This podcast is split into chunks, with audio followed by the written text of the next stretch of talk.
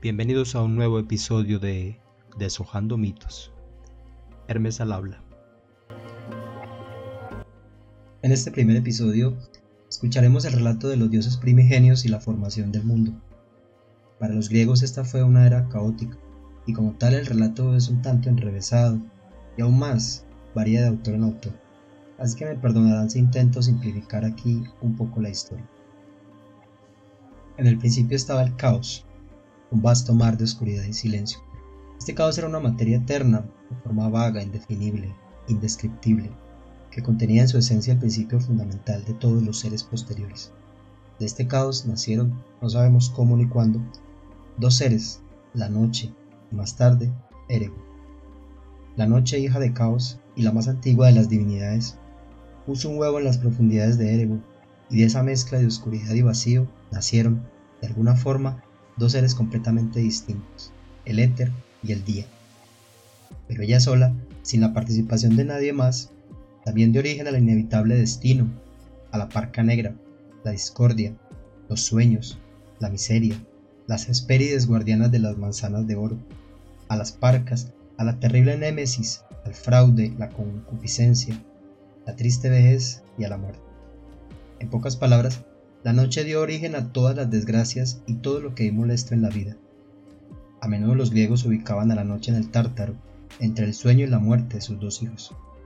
Por otra parte, Erebo, también hijo del caos y hermano y esposo de la noche, fue metamorfoseado en río y arrojado a los infiernos por haber ayudado a los titanes en su batalla posterior contra los que se habrían de llamar luego los Olímpicos. A Erebo no le fue tan bien como a su hermano. Ahora bien, si el caos, la noche y Erebo pudieron unirse y procrear, fue por la intervención de Eros, una divinidad eterna y a la vez anterior al tiempo mismo. El poder de Eros se extiende por doquier, a través de la naturaleza y de todos los seres vivos. Es el dios de la unión, de la afinidad universal y un dios, entre otras cosas, invencible, puesto que nadie puede evitar su influencia, su fuerza, ni siquiera el mismo Padre de los dioses. Sin embargo, Eros es contenido por su adversario, Anteros, que representa la antipatía, la aversión. Tiene todos los atributos opuestos a Eros y es el único que impide que el universo mismo vuelva al caos del que nació. Luego del surgimiento del caos, nació la Tierra, la madre de todos los seres. La Tierra se juntó con Urano, el cielo, y por supuesto tuvieron hijos. Los hijos de la Tierra y el cielo tomaron formas extrañas y muy diferentes. Los cíclopes, poderosas criaturas con un solo ojo en medio de la frente, los hecatónquiros, con 50 cabezas, 100 manos y fuerza comparable a la de los cíclopes. Después vinieron los doce titanes, también fuertes, pero con una forma un poco menos extraña y más similar a la que luego tendrían los mortales. El dios Urano odiaba a los hecatónquiros, que le parecían repulsivos. ¿Cómo podríamos culparlo? Pero lo que hizo no fue nada amable y los encarceló en las profundidades de la tierra. Pero Gea, que como buena madre quería a todos sus hijos por igual, se lamentó por su encarcelamiento y convocó a todos sus demás hijos para que derrotaran a su tirano padre. Pero solo uno acudió al llamado, el titán Cronos. Este aguardó el momento correcto y castró a su padre con una hoz de pedernal que su madre le había proporcionado. Como vemos, los líos familiares no son nada nuevo bajo el sol. Luego de esto, Urano huyó avergonzado y posteriormente murió de pena, lo que quizás se explica por el hecho de haber tenido ya 45 hijos de distintas madres, de los que los principales fueron Titán, Cronos y Océano, que al final se volvieron contra él. Esto es una característica de las divinidades primitivas, un brutal egoísmo y una crueldad atroz. Urano odiaba a sus hijos, y su sucesor, Cronos, no fue mejor que su padre hablando de Cronos o Saturno, luego de destronar a su padre y dejarlo añorando sus anteriores andanzas, se le permitió reinar sobre todos los dioses.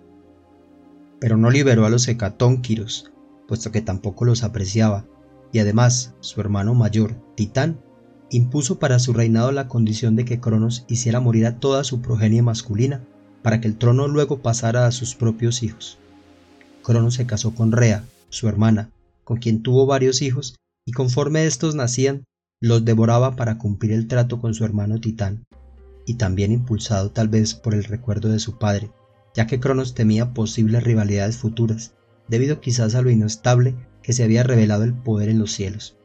Pero de nuevo, el amor de madre se impuso y Rea logró salvar a uno de sus hijos, Zeus o Júpiter, quien ya mayor logró destronar a su padre en la primera batalla campal de la historia de los dioses. En primer lugar, y por consejo de la diosa Metis, la prudencia, y con la ayuda de su abuela Gea, Zeus le hizo beber a Cronos un brebaje que tuvo como consecuencia vomitar, primero la piedra que se había comido creyendo que devoraba a Zeus, y luego uno a uno sus hermanos y hermanas que habían sido tragados. Con su ayuda y la de los titanes que Cronos mantenía en el encierro, Zeus se propuso destronar a su padre y luego destruir a los demás titanes que se habrían opuesto a su reinado. Zeus les declaró la guerra a todos ellos y luego fue y pidió ayuda a los cíclopes que le dieron sus armas, el trueno, el relámpago y el rayo, y que además dieron un casco a Hades y un tridente a Poseidón. Los tres hermanos, los hecatónquiros y los titanes Prometeo y Epimeteo vencieron a Cronos y le quitaron el trono y lo echaron del reino de los dioses. Por otra parte, los titanes que habían ayudado a su hermano fueron arrojados a las profundidades del Averno, siendo custodiados allí por los gigantes, que luego también se rebelaron, pero eso es otra historia. En el monte Olimpo, los dioses victoriosos establecieron su fortaleza y a partir de allí se conocieron como los olímpicos. Fueron Prometeo y Epimeteo quienes quedaron a los animales y a los humanos para que poblaran el mundo que luego de la titanomaquia había quedado despejado de monstruos. Pimeteo les dio regalos a todos los animales, alas para volar, aletas para nadar, garras, caparazones, grandes colmillos, pero cuando llegó a los humanos no le quedaba nada que dar. Entonces Prometeo les hizo caminar erguidos como los dioses y que pudieran mirar al cielo. También les dio el regalo del fuego, que solo había pertenecido a los dioses, lo cual hizo enfurecer a Zeus, quien, olvidando la ayuda de Prometeo en la guerra, lo ató a la cima de una montaña donde un águila le arrancaba trozos de hígado todos los días, pero que volvía a crecer por la noche, por lo que no había fin a su vida ni a su dolor. Pero Prometeo nunca se arrepintió de lo que había hecho ni pidió perdón. Y sobre la tierra, los hombres y mujeres se amaron, se multiplicaron, se extendieron y se hicieron sabios. Y hasta aquí el final de esta historia. En la próxima hablaremos del Olimpo y sus habitantes, sus historias y tragedias, les saluda Hermes y esto es Deshojando mitos. Hasta pronto.